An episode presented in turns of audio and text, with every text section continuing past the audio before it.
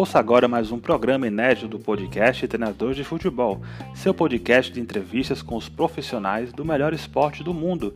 Escute a gente no Spotify, Anchor, Google Podcasts, Apple Podcasts e em muitas outras plataformas. Nos siga também nas redes arroba Treinadores Futebol no Instagram e Treinadores Fute no Twitter. Muito obrigado por sua audiência de sempre e vamos para o pontapé inicial.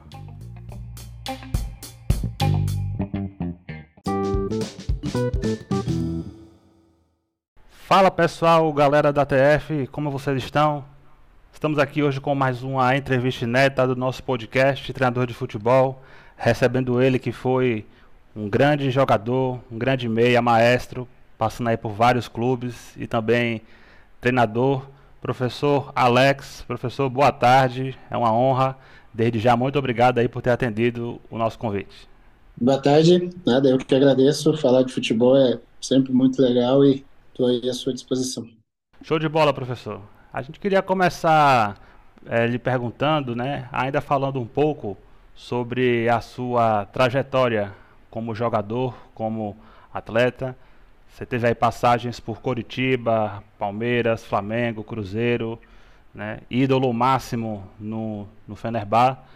E a gente queria lhe perguntar como essa sua trajetória aí nesses clubes e até falando também um pouco sobre os professores né, que lhe treinaram, né, só nomes de peso, né, como Luxemburgo, Scolari, é, o próprio Zico com aquela campanha histórica no Fenerbahçe. Queria perguntar, professor, como foi assim, essa sua trajetória e como isso foi contribuindo também é, na sua visão de jogo, na sua visão sobre o futebol. É, eu acho que eu acho que treinador de futebol é o que ele tem como vivência, né? Então, eu tive a minha a minha vivência como atleta, né, tive a oportunidade de trabalhar com vários treinadores de nacionalidades diferentes, é, falando dos treinadores brasileiros, treinadores brasileiros com, com ideias diferentes, com formações diferentes. Então, isso fez com que ao longo da minha carreira eu fosse é, com uma mochilinha aberta, juntando experiências e colocando nessa, nessa mochila, né? E quando eu encerro a, a carreira como atleta, eu vou pro pro lado teórico da coisa, que era estudar e começar a enxergar o jogo de uma outra forma. Então, a minha carreira como atleta e a carreira é, de qualquer treinador que tenha sido jogador de futebol antes, ele traz essa vivência. Quem não teve essa oportunidade traz outros tipos de vivência para que dentro da, da situação que ele enfrente, é tudo aquilo que ele vivenciou um dia de alguma forma vai ajudar naquele momento que ele atravessa. Legal, professor. E em qual momento assim da, da sua carreira, depois de passar por esses clubes, por ter essas influências que você citou agora há pouco, é a que momento você decide realmente se tornar treinador? A gente está vendo aí que há muitos atletas que estão chegando aí já na parte final da carreira, como Thiago Silva, eh, Felipe Luiz, e já assim demonstrar esse desejo, né? Já estão fazendo as licenças da CBF, mas eu queria lhe perguntar em que momento você decide por seguir nessa carreira é, e como foi assim o, o pós-jogador, né? Você fala um pouco aí sobre os estudos, mas faça um pouquinho sobre esse pós e em que momento veio essa decisão. É, enquanto jogava, eu sempre gostava muito de falar sobre futebol, né? De maneira mais profunda. É, eu, em 20 anos de carreira, eu fui capitão do meu time, dos times em que eu estava, inclusive da seleção brasileira, durante 17 anos. Né? Então, ao ser capitão, eu tinha uma abertura com os treinadores. É óbvio que alguns treinadores abrem mais, outros menos, mas que as conversas com os treinadores, elas sempre aconteciam. E de maneira aberta, de maneira franca. Eu sempre fui um cara muito curioso, que eu gostava de, de questionar e de entender é o porquê de algumas coisas. É, repito, alguns treinadores respondiam de maneira bem tranquila, bem aberta, outros um pouco mais receosos, é um pouco mais fechado, mas sempre me deram essa essa oportunidade de discutir. Então eu já me imaginava voltando um pouquinho na frente como treinador de futebol. Quando eu encerro a carreira, eu recebo uma uma oferta da televisão, da ESPN, para trabalhar né, lá com eles falando um pouquinho de futebol. Não era minha, não é algo que me deixasse assim muito satisfeito, muito feliz. E isso eu deixei bem claro para eles que não é um lado do futebol que me agrade muito. Eu gosto muito de falar de futebol, mas é, na televisão não era algo assim que me, me trouxesse uma, uma sensação assim de, de bem-estar. Mas ali encontrei boas pessoas, alguns ex-jogadores, vários jornalistas, é, me receberam super bem, me passaram várias coisas. E como a ideia já era ser treinador, paralelo a isso eu estava estudando, era uma forma também de é, eu enquadrar a parte da imprensa dentro daquilo que, que tem na parte do jogo do futebol, né? Porque a imprensa esportiva tem uma parte importantíssima, porque é ela que faz aí um meio campo entre a galera e o, e o próprio futebol, né? Então também foi, foi legal, também serviu como, como objeto de estudo para que eu, a hora que eu tivesse essa parte é, curricular definida, né, com as licenças, eu já teria vivenciado essa experiência na televisão também. Então foi em cima disso que fiz o meu pós-carreira, né? Eliminar um pouquinho, tirar minha vestimenta de atleta, começar a procurar ali a vestimenta de treinador. E esses estudos e essa passagem pela televisão era algo que fazia parte como uma preparação. É interessante, professor, essa fala que você faz de a vestimenta do atleta e a vestimenta do treinador, né? É, só tomando isso como um, um parâmetro, mas é, já vi algumas matérias assim é, que o tomando como exemplo, né, o Rogério Ceni, quando ele assumiu alguns clubes, até usando a passagem pelo Cruzeiro, né, tinha umas dificuldades porque ele estava comandando é, jogadores que ele atuou na época de atleta, por conta da proximidade é, de idade. É o quão é importante, professor, fazer de fato aí essa separação de, de vestimentas, né, como você colocou agora, é, do atleta para o treinador, para que haja ali uma cada um no seu lugar, vamos dizer assim. Não, eu acredito que não existe uma receita, né? Tem gente que prefere estudar muito, tem gente que prefere estudar menos, tem gente que quer descansar um pouco mais com a família, tem gente que quer encerrar e já já iniciar. Tem gente que não quer treinar aquele jogador que um dia foi seu adversário, seu companheiro. Tem outros que não enxergam problema nisso. Eu acho que cada profissional desenha a sua carreira da maneira como achar melhor para ele, né? É, onde ele veja sentido naquilo, onde ele se sinta confortável com essa situação. Então, nós poderíamos aqui dar vários caminhos de vários profissionais e nós perceberíamos que são caminhos totalmente diferentes, né? O que eu escolhi foi esse, o de ter um, uma tranquilidade maior é com a minha família, ao mesmo tempo usar esse tempo livre para estudar, para ver outras coisas, e num dado momento retornar para o campo, como acabou acontecendo. É bom sempre saber porque é, muitos nossos seguidores que nos acompanham é, são é, pessoas que querem chegar né, ao cargo lá de treinador, é, pessoas que trabalham em escolinhas, em projetos de, de, de bairro também. E a gente sempre pergunta porque cada um vai se identificar com alguma história, né? De tantos professores que já entrevistamos. E já vindo para a sua carreira, professor Alex, né?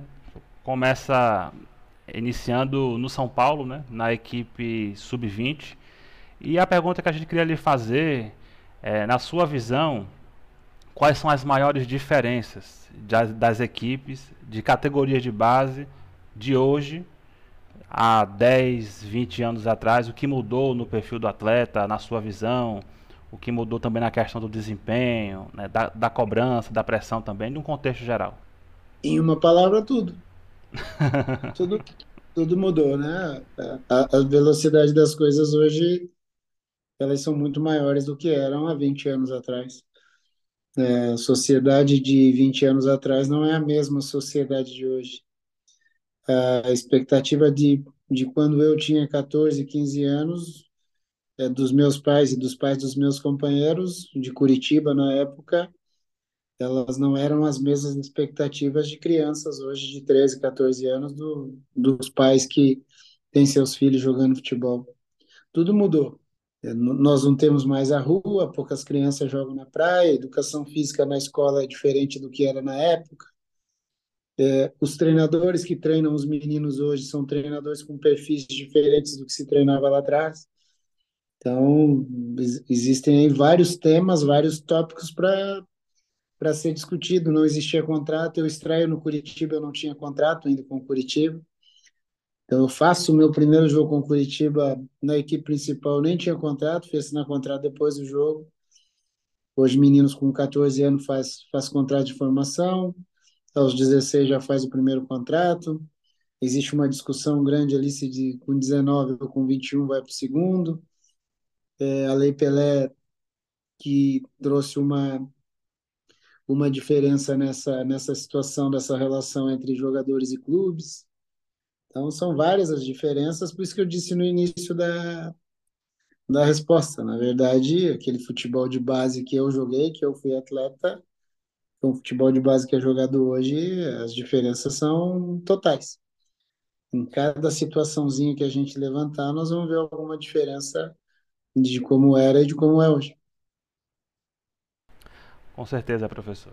E também falando na sua eh, trajetória pelo São Paulo, eh, queria lhe perguntar como foi o trabalho na instituição, eh, conviver com a base daquele clube, né? Um clube que é gigante, vencedor de tantos títulos. Queria perguntar como foi, assim, na sua visão, essa trajetória sua, comandando as categorias de base. Para mim foi espetacular. Eu não tenho um ponto negativo para citar. É, tudo aquilo que eu combinei com o Biasotto e com o Muricy no início na minha contratação, eles cumpriram 100% comigo. Tudo aquilo que eu combinei com os dois, eu cumpri 100% com eles. A expectativa que se tinha no trabalho, ela foi alcançada. Tem hoje vários jogadores dentro do próprio São Paulo ajudando o Dorival aí nos, nos objetivos que a equipe de São Paulo possui. Outros jogadores já passaram pela equipe principal e já acabaram sendo negociados. Foram jogadores que evoluíram, que cresceram. No meio do caminho, chegamos a uma final de Campeonato Brasileiro que é inédita, é única. Infelizmente, naquelas duas, naquelas duas partidas com o Internacional, Internacional foi melhor do que nós e acabou merecendo o título brasileiro, mas não apaga a boa campanha que fizemos. É, foi uma equipe que fez uma Taça São Paulo bem legal, onde o time se apresentou bem, os jogadores foram se valorizando jogo a jogo. Então foi um trabalho bem legal. E o principal para mim, olhando para trás, é que é muito difícil isso acontecer em futebol. Você combinar algo com alguém e esse combinado, as coisas acontecerem, é, mesmo com algumas partidas ruins, mesmo com alguns resultados ruins, algumas coisas negativas, você se manter firme no que foi combinado. Então, o São Paulo, aquilo que me pediu, eu consegui cumprir bem. E aquilo que o São Paulo falou que faria por mim, eles também fizeram muito bem. Então, eu só tenho que agradecer o período e essa oportunidade que eles me deram. Fantástico, professor. E falando também sobre uma entrevista, né, um trecho de uma entrevista sua que viralizou, até na época colocamos é, na nossa página aqui, e ela teve um, um alcance incrível de mais de 300 mil visualizações. Que é uma entrevista que você dá após uma partida no Paulistão Sub-20, em que existia ali um grande desafio no elenco, que era como, como gerir a questão ali do, dos jovens atletas, porque eles faziam uma espécie de corrida é, contra o tempo, porque alguns já estavam ali nascidos em 2003, já estavam encerrando ali o seu, sua idade para o sub-20, que tinham que ter essa briga contra o tempo, contra a ansiedade, por conta dessa pressão de subir para o profissional ou não. E eu queria lhe perguntar aqui mais detalhadamente, professor, como, como é o papel do treinador de base numa questão também como essa, né? Sabendo que alguns de fato ali vão seguir na equipe e outros não vão acabar seguindo. Como gerir todo esse contexto e fazer com que o clube é, continue aí buscando e estando no, nas vitórias? É, eu acho que o, o papel de treinador é de funcionário do clube. O clube tem que direcionar esse treinador. Nós vamos para clubes que o treinador conversa com, com gestores e aquele clube quer ser campeão. De qualquer forma. Nós temos que jogar para ser campeão, é um caminho. Nós temos que jogar aqui para melhorar o jogador individualmente, é um outro caminho. É, nós temos que fazer com que esses jogadores possam evoluir, porque nós queremos colocá-los no mercado e não no time principal, é um outro caminho.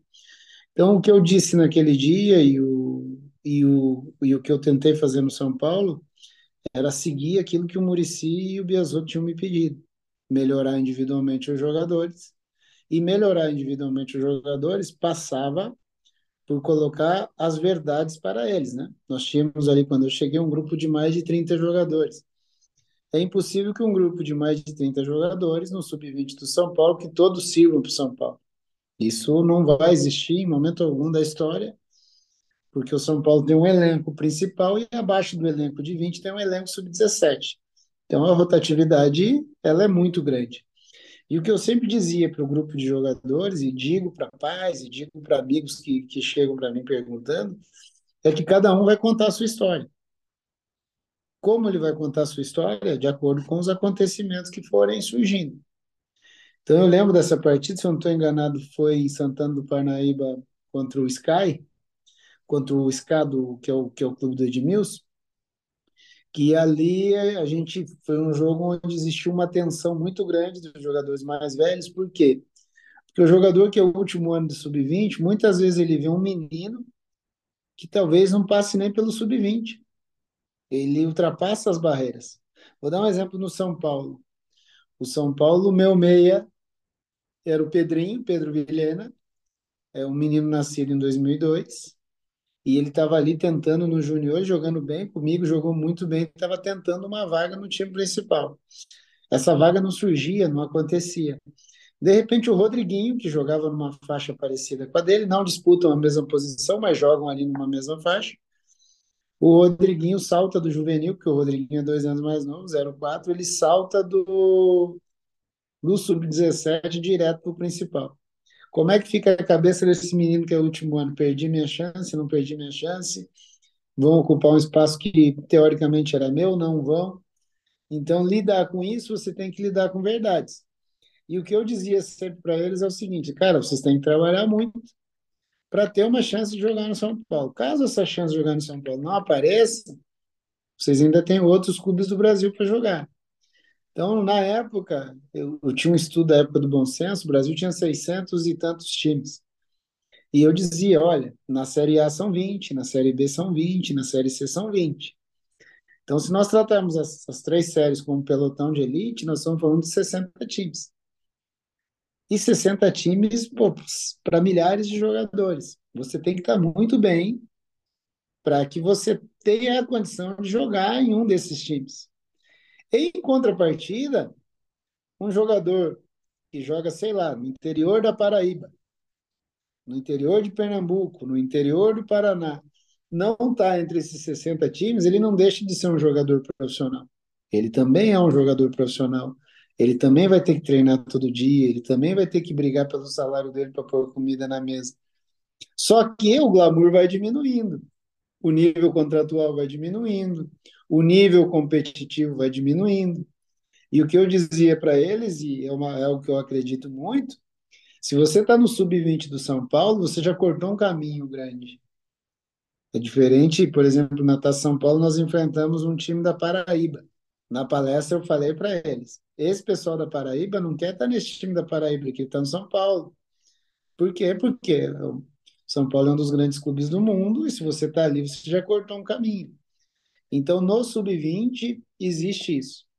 Eu, no, no, último final de semana, eu assisti um jogo aqui do Campeonato Paranaense, uma quartas de finais, Curitiba e Paraná Clube.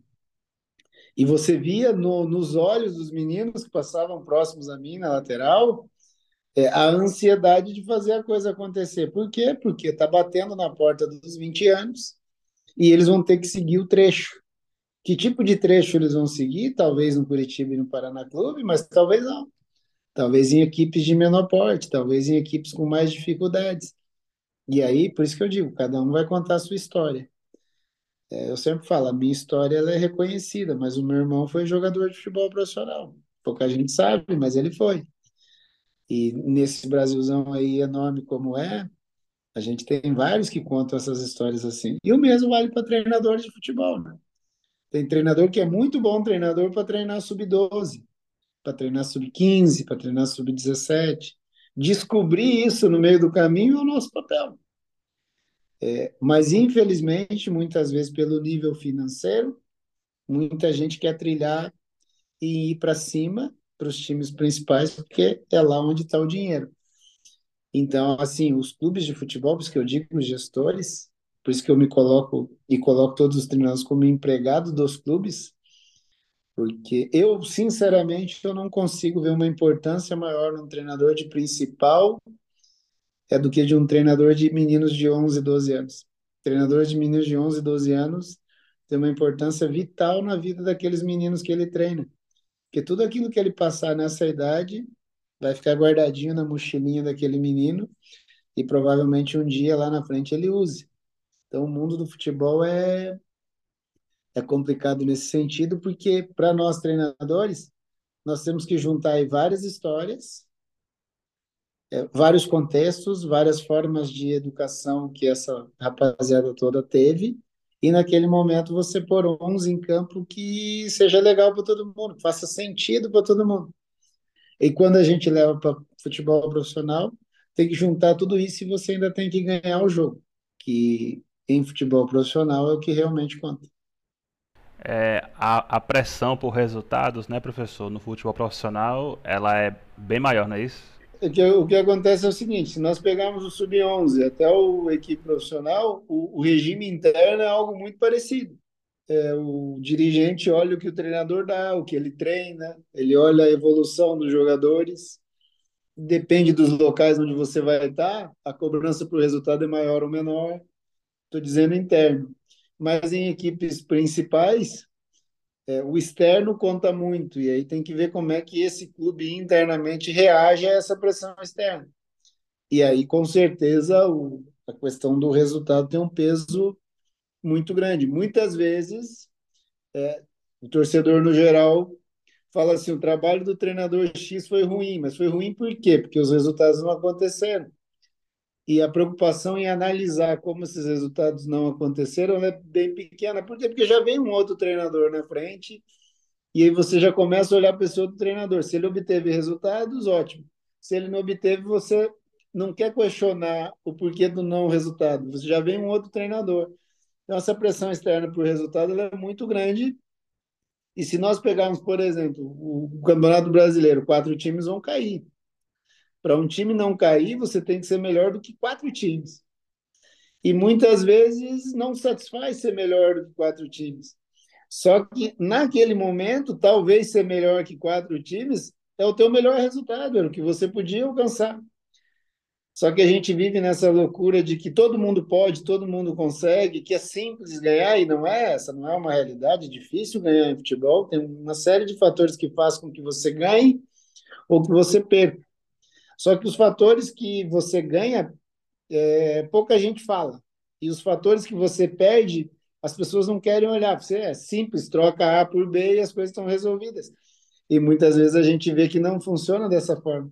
Às vezes, em alguns casos, até funciona, mas na maioria das vezes a coisa acaba não acontecendo. É tão verdade, professor, que a gente está vendo, né, já estamos aí em setembro, não é isso? E já tem isso. clubes que estão aí brigando por rebaixamento ou não estão ali com um bom desempenho já estão lá no terceiro ou no quarto treinador somente nesse ano, né?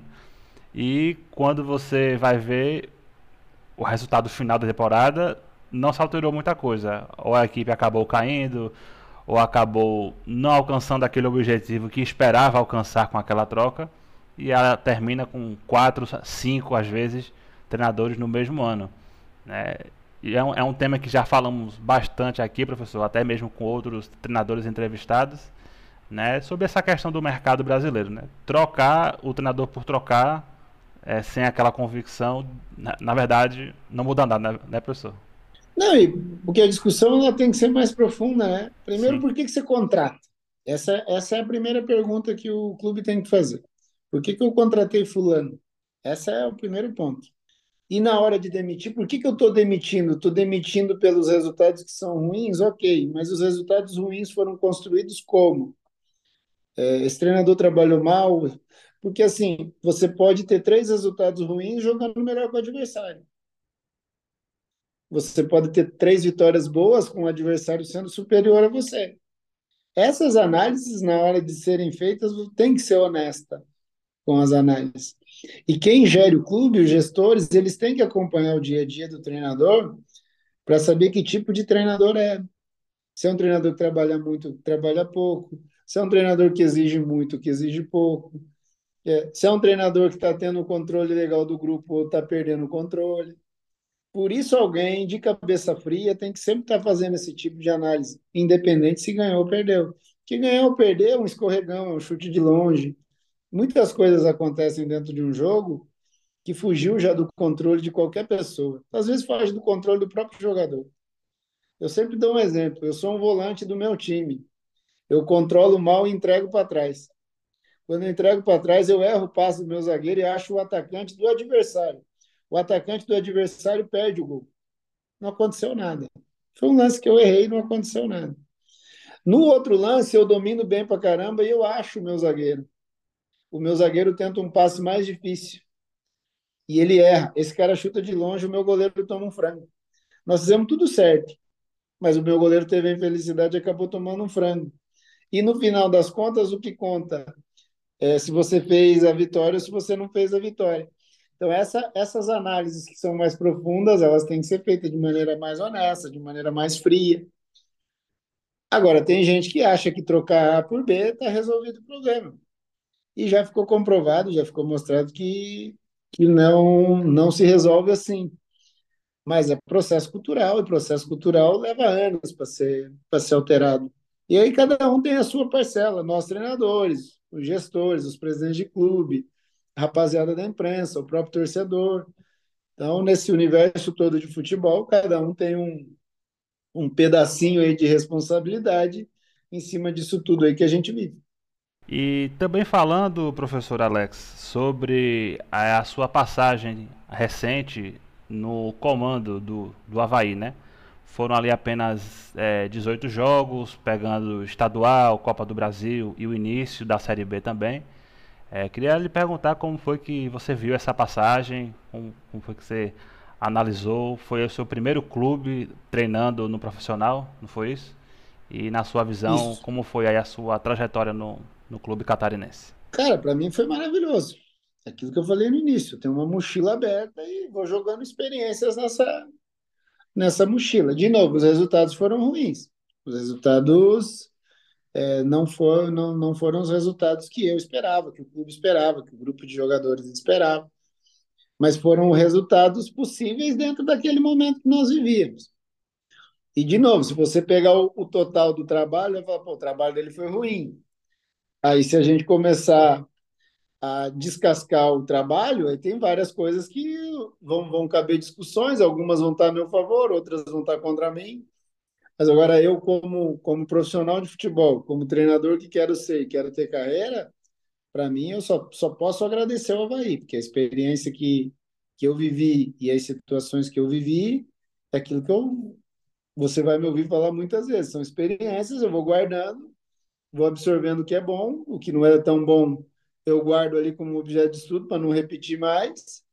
Mas foram cinco meses de uma experiência muito rica é, na qual eu pude perceber algumas coisas que são situações importantes, coisas que dá para serem repetidas, coisas que não, não se pode mais repetir.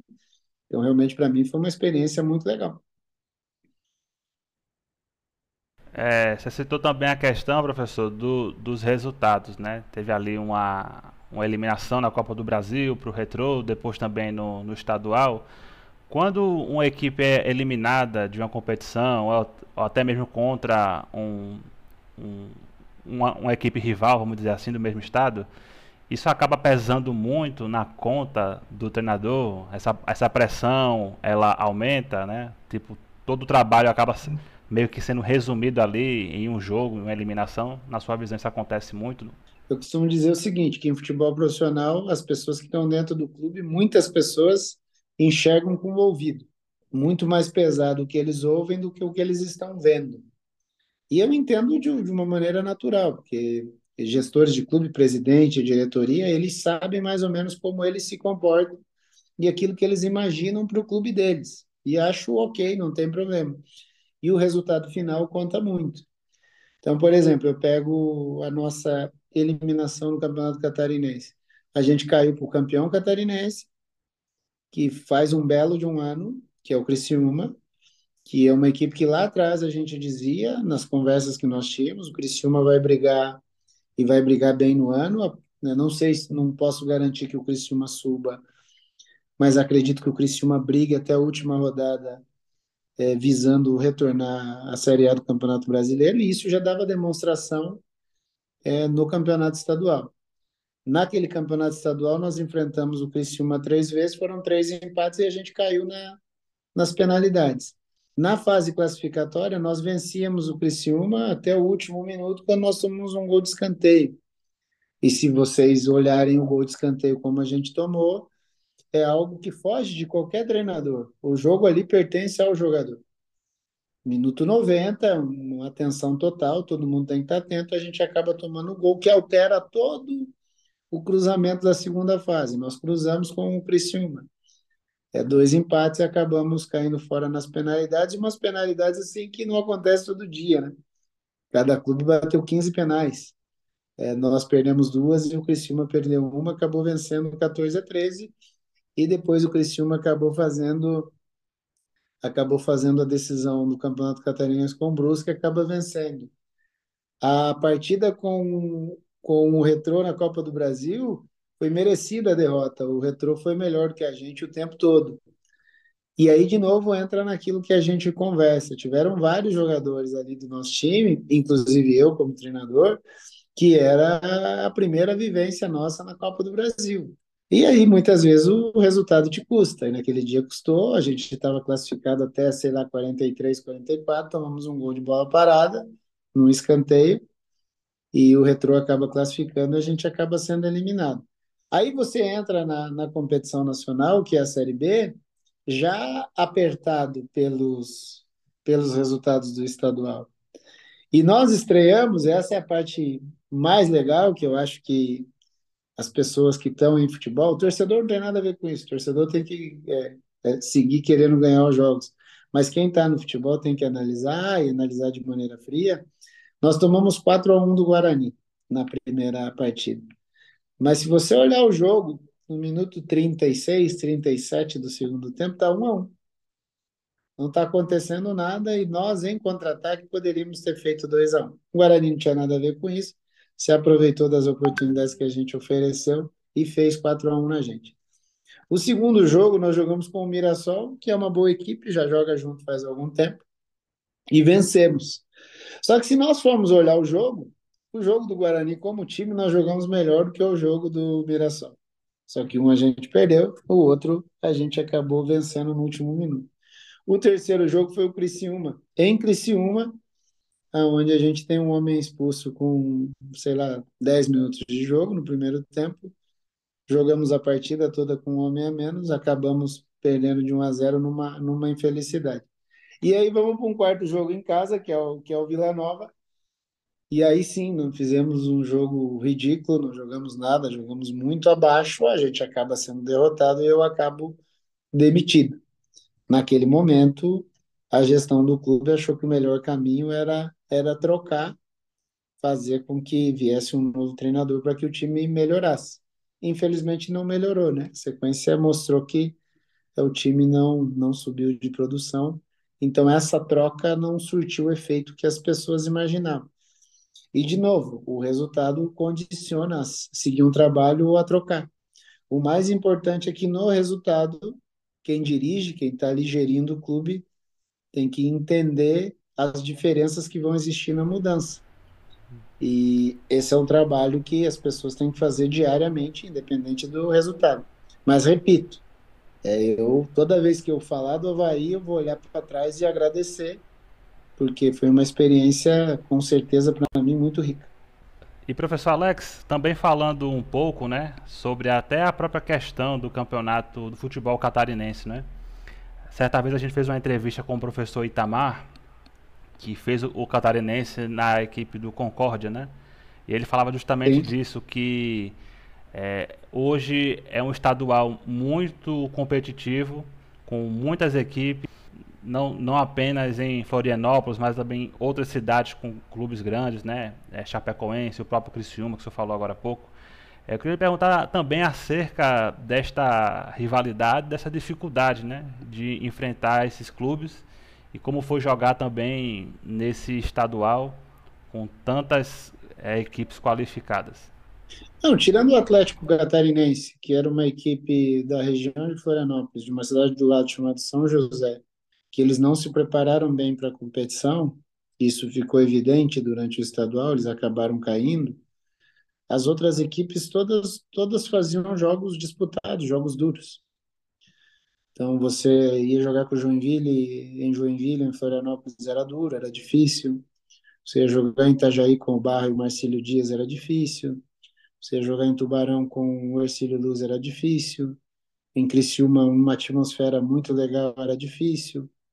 É, Concórdia eu não fui, porque a gente recebeu em Florianópolis é, com o próprio Itamar como treinador, mas o Concórdia também fez um bom time, também era difícil. Tanto que, chega na última rodada para classificar, ninguém sabia quem classificaria, porque existia ali um, é, várias equipes muito próximas uma da outra de ponto. Então, é um campeonato competitivo, é, onde muitos jogadores já estão no campeonato há muito tempo, conhecem bem o campeonato. Vários treinadores e comissões técnicas já trabalham no, é, no estado e conhecem bem a competição. Então, eu gostei do, do da competição, é, bons times, bons jogadores. A única coisa que eu faço uma ressalva, mas não é uma ressalva Santa Catarina, eu acho que o Brasil todo enfrenta isso, até na Série A a gente tem visto a qualidade dos campos realmente deixa a desejar. Muitas vezes a gente discute a qualidade do jogo, é, mas a qualidade do terreno atrapalha um pouco. Não é um privilégio da Federação Catarinense, infelizmente no Brasil é algo que a gente ainda está um pouquinho para trás nessa situação. Mas o mais é um campeonato competitivo. Alguns municípios o público participa muito, outros municípios nem tanto. Mas o que o Itamar falou é real. É uma competição onde os clubes entram, competem bem, é uma ou outra equipe sai com favoritismo e mantém esse favoritismo. Então, assim, é, para mim, de novo, repito, foi uma experiência muito boa, da qual eu só tenho agradecimento a fazer. Fantástico, professor Alex. E também lhe perguntando agora, é, a gente tem falado bastante sobre isso desde que desde, desde a Copa do Mundo, na verdade, né? Já fa falamos com vários professores aqui nesse ano, né, o Gabriel Bussinger, o Lucas Silvestre, alguns debates aqui com vários professores. E a gente sempre tem perguntado acerca do futuro né, da seleção brasileira. É, a CBF fez aí uma escolha pelo professor Fernando de forma interina, contando com a chegada, com a eventual chegada, na verdade, do professor é, Ancelotti, após, daqui a um ano mais ou menos. É, eu queria lhe perguntar, professor Alex, como você enxerga é, este momento da seleção brasileira, a expectativa do trabalho do professor Diniz e se ele de fato deveria continuar durante todo o ciclo ou o Ancelotti devia vir, como é que você enxerga esse momento? Eu enxergo com curiosidade. Vou torcer muito para que o Fernando consiga fazer o melhor trabalho possível, para que ele consiga desenvolver bem as suas ideias e o grupo de jogadores é, consiga interpretar bem e consiga fazer com que o Brasil tenha boa performance e bons resultados. E aí lá na frente, quando vence esse contrato do Diniz, a gente vê o que, o que acontece. Eu, particularmente, é, acho que tinha que dar um treinador a tranquilidade para que ele trabalhe e consiga desenvolver aquilo que ele pensa, é, desenhado em cima de um projeto que a, que a confederação imagina. Só que, infelizmente, a gente ainda não viu isso, né? É, eu acho que nós, nós temos né, qualidade para sermos um pouco diferente nesse sentido. A seleção brasileira começa desde a sub-15, passa por 15, 17, 20, é, passa pela seleção olímpica, chega na seleção principal. E você vê que muitas vezes um menino que de repente joga na sub-17, a gente nem consegue mais acompanhá-lo ali na frente, né? Isso passa por um projeto esportivo, um projeto de futebol. Infelizmente a gente ainda não tem. Então nos resta torcer. Então eu torço muito pelo Ramon na, na Olímpica e na Sub-20, torço muito pelo Fernando agora na seleção principal, é, torço muito pelo Felipe na do 17, torço muito pelo Dudu no, no 15, para que cada um dentro desse nichozinho que eles estão trabalhando e defendendo consigam ir bem. E o que vai acontecer lá na frente, sinceramente, não, eu não tenho muito interesse. É, a minha torcida é maior do que o meu interesse. Então, minha torcida é que o Fernando, independente se vai seguir ou não, consiga desenvolver bem aquilo que ele imagina nesse período que ele vai ter essa oportunidade. E na sua visão, professor Alex, é, um treinador estrangeiro poderia assumir a seleção? É adequado? Não é? Como é que você enxerga desse tema? Não vejo problema nenhum. Não olho muito para a nacionalidade, não olho muito para o passaporte do treinador. É óbvio que historicamente nós vencemos com treinadores brasileiros. É, a meu ver, nós temos treinadores com a capacidade de poder dirigir a seleção brasileira e dirigir os nossos clubes também. Agora, quem quem são os gestores, né, as pessoas que estão dirigindo os clubes e o futebol brasileiro, tem que tomar esse tipo de decisão. E aí, para mim, sinceramente, eu não vejo, não vejo problema nenhum. O cara sendo, tendo bom nome, tendo bom trabalho e dando confiança a essa pessoa, independente de onde ele tenha nascido, isso para mim interfere muito pouco. É, é um tema que tem é, sido bastante debatido, né, professor? Até o próprio mercado dos senadores no Brasil, né? Nós temos visto é, muitos estrangeiros vindo, até na própria Série A, atualmente, né, nesse exato momento, existem mais treinadores estrangeiros do que é, brasileiros. Né? Temos aí já há muito tempo o Abel, né? tivemos o Jorge Jesus que fez um grande trabalho, alguns que a gente. É, o próprio Bruno Lage, que já ganhou o campeonato português, também tá, está por aqui. E eu queria lhe perguntar também, você como treinador, como enxerga esse momento é, no mercado? É, já muitos que vieram aqui falaram sobre algo que você falou numa fala anterior, que existe ali os, o, o top 60, né? que são os 20 clubes das três principais divisões. É, mas como, na sua visão, fica essa questão da competitividade no mercado do treinador? Então, de novo, entra para quem para quem dirige o futebol brasileiro, né? Essa é uma pergunta que a gente tem que fazer para os gestores dos clubes. Por que, que você contrata A ou contrata B? E aí, para mim, depende se esse A ou B ele é português, argentino, é se ele é estrangeiro, se ele é brasileiro, para mim não importa. Então, eu, eu me imagino, muitas vezes eu me coloco numa cadeira de um gestor e preciso contratar um treinador. Eu vou contratar um treinador, eu vou atrás de quê? E aí eu tenho que procurar esse cara. Se esse cara for estrangeiro, ok. Se esse cara for brasileiro, ok. Cabe a nós, brasileiros, é, cada vez mais melhorarmos no, no conjunto geral de todas as coisas, de todos os requisitos que os treinadores precisam ter e convencer esses gestores, quem dirige os clubes, de que nós temos essa condição de trabalhar parecido com os estrangeiros. Agora, quem contrata são eles. Essa resposta de por que um estrangeiro e e não brasileiros, são eles aqui que vão ter. E, de novo, entra naquilo que eu discuti, cada um é, entender bem a sua, a sua participação nisso, né? O público tem uma parcela, a imprensa tem uma parcela, nós, treinadores, temos uma parcela, os clubes, os gestores de clubes têm uma outra parcela, porque existem treinadores brasileiros com muito sucesso, existem outros treinadores que não têm tanto sucesso assim. O mesmo vale para estrangeiros. Vieram treinadores aqui, fizeram muito sucesso, continuam fazendo. Vieram outros treinadores que não fizeram tanto sucesso assim. Agora, essa definição, se, se contrata ou não contrata, isso passa por quem é, dirige os clubes, independente da divisão.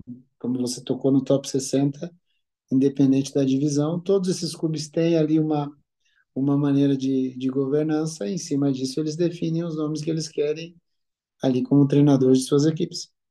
Isso aí, professor. E já que estamos falando também, né, sobre mercado, né, a gente como é, jornalista também queria lhe perguntar, né, houve uma, um rumor na imprensa na última semana que o Cruzeiro estaria interessado em lhe contratar, né, que recentemente saiu o professor Pepa, e houve ali esse rumor que o Cruzeiro estaria interessado em contratar o professor Alex. Queria lhe perguntar se isso mesmo ocorreu, houve algum contato, alguma sondagem e como seria né, um dia treinar esse clube onde você foi tão ídolo sem esquecer daquela grande tríplice coroa conquistada.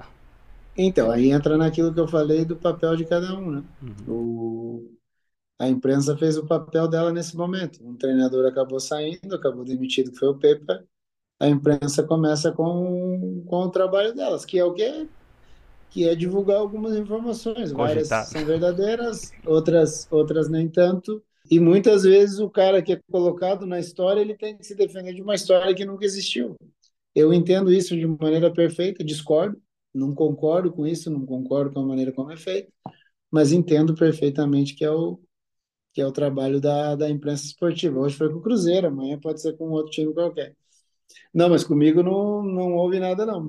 É, eu sou um treinador dentre os vários que tem aí no Brasil, e alguém da imprensa, em algum momento, ou alguém em uma rede social, em algum momento, coloca, e isso começa a reverberar e virar uma, uma realidade, mas que, que de real não teve nada. Após a saída do Pepa, provavelmente o Cruzeiro deva ter procurado alguns treinadores, mas eu não estou dentro deles. Fazendo então essa pergunta hipotética, né? Você tem uma grande história lá no Cruzeiro, você tem vontade um dia de assumir, né? E como seria voltar, né, nessa nova função? Cada, cada treinador vai desenhar um caminho para ele, né? É óbvio que você imagina, você sonha, você é, fica viajando em várias situações, mas a gente sabe que na realidade é, as coisas são bem diferentes, né? A minha história com o Cruzeiro ela é ligada de, no meu período de atleta. Meu período de atleta ela já não existe mais. Então, o Cruzeiro ou qualquer outro clube que de repente queira me contratar, ele vai ter que me imaginar como, como um treinador. Então, eu não fico muito, pô, se eu dirigir esse, se eu dirigir aquele, não, não é algo que passa pela minha cabeça. Mas eu e qualquer outro treinador no, no futebol brasileiro quer dirigir os grandes clubes do Brasil. E o Cruzeiro, com certeza, está entre os grandes clubes do Brasil. Perfeitamente esclarecido, então, né, pelo, pelo professor Alex. E olhando também, professor, para a sua carreira, né? Hoje você já falou numa, numa certa entrevista que a sua prioridade seria assumir as equipes principais, não é isso? Depois de uma experiência na base do São Paulo. E hoje nós vemos aí é, o mercado se abrindo, vemos é, exemplos aqui, né? Thiago Nunes indo para uma equipe do Peru, Vemos o Jardine e o Leal lá no México, né? Temos o mercado árabe que também já foi tão é, ocupado por professores brasileiros, tem lá o professor Chamusca e tantos outros. É, quando você olha para a sua carreira, professor, o que é que você planeja assim é, para o futuro? Ficar mais tempo no, no Brasil? Pensa em algum mercado fora do Brasil, até mesmo mercado europeu? Como o senhor avalia assim, o, o, o presente e o futuro do professor Alex? De estar tá estudando, de estar tá se preparando e a hora que a chance surgir, estar tá preparado para ela. Acho que o grande problema no meio esportivo é quando a oportunidade surge e você, de alguma forma, não está preparado para aquilo. Então, enquanto eu não tenho emprego, enquanto eu não não estou é, num clube, eu tenho que estar me preparando de alguma forma, me condicionando de alguma forma. E aí o mercado pouco importa. Eu acho que qualquer treinador é um treinador de mercado, e o mercado é universal. Você citou alguns nomes aí, eu torço muito por esse pessoal, que eles consigam ir desenvolver bons trabalhos, porque muitas vezes, através do trabalho de uma pessoa, abre um mercado grande para para outros do mesmo local, né? Então, esses brasileiros que estão espalhados por aí, que eles consigam desenvolver bons trabalhos e dentro desses bons trabalhos possa abrir mercado para quem vem depois. E é isso. O treinador é, é alguém do mercado. E o mercado vai nele caso ache que ele tenha a possibilidade de ajudar dentro daquele clube que o cara está dirigindo. Isso aí, professor. E também falando um pouco sobre é, as suas ideias de jogo, as suas principais assim inspirações, como é que o professor Alex imagina? Claro, não existe equipe perfeita, né? Mas uma equipe ali ideal, é, em esquema tático, em sistema de jogo, e também quais seriam assim as suas inspirações na Europa, Guardiola, Klopp, enfim. Em quem que você olha assim e procura também se, se espelhar nessa função, olhando para os modelos de jogo? É, eu acho que modelo de jogo, cada um tem uma ideia bem de desenhada na sua cabeça quando ele idealiza. Então, ele idealiza algo, do que ele idealiza para uma realidade que ele encontra, existem algumas diferenças. Então, dentro disso, o treinador tem que ir se moldando e absorvendo e observando o que ele vai ter na realidade. Porque, no ideal, a gente pega uma pranchetinha, desenha, você pega o melhor lateral esquerdo, o melhor lateral direito, o melhor zagueiro. Só que, na realidade, você não encontra muitas vezes isso. Então, você quer um lateral de corredor, mas o lateral que você tem, ele só vai construir por dentro.